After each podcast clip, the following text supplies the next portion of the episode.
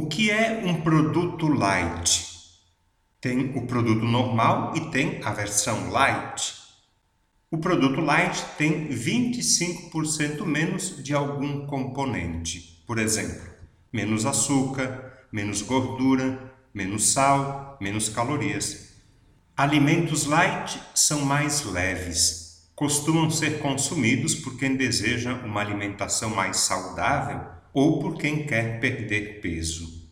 Tem maionese light, iogurte light, biscoito light, suco light, cristãos light. Sim, é verdade, o padre não se enganou, não. Existem cristãos católicos light, existem os raiz e existem os Nutella ou light. São cristãos católicos que, com facilidade e frequência, abrem mão de alguns princípios e valores da fé. São cristãos católicos que não aceitam as exigências e as consequências da fé. São cristãos católicos por conveniência, não por convicção. São cristãos católicos que não sabem no que acreditam, não conhecem a fé que professam.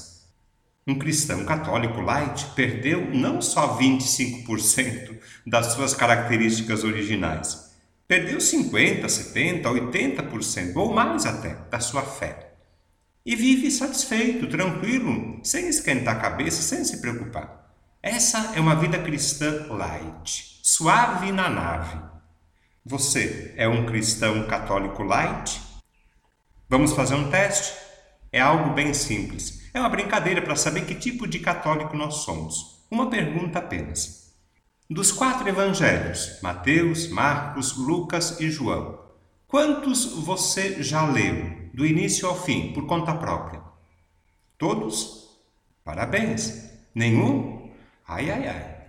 Claro que é apenas uma brincadeira, mas pode ser também um indicativo de que tipo de católico nós somos. Depois, cada um pode continuar e aprofundar esse questionamento. Agora, por que será que o padre perguntou a respeito da leitura dos quatro evangelhos, se a gente leu ou não?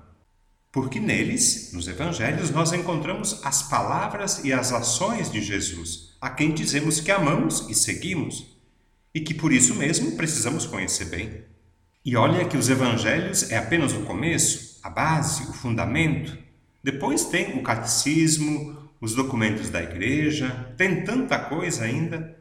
E a gente pensando que rezar o Pai Nosso e Ave Maria já está bom.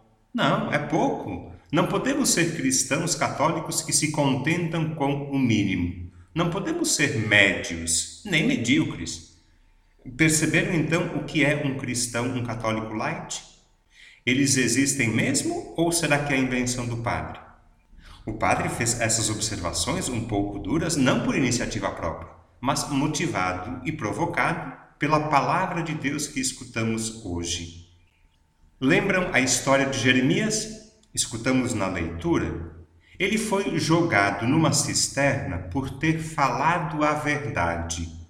Anunciou tempos difíceis, tempos de fome, de guerra e de peste. Claro que ele não agradou.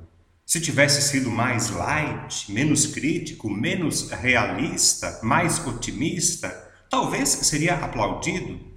Porém, as palavras do profeta, por serem verdadeiras, não agradaram ao rei e aos seus aliados políticos. Por isso, foi preso e condenado.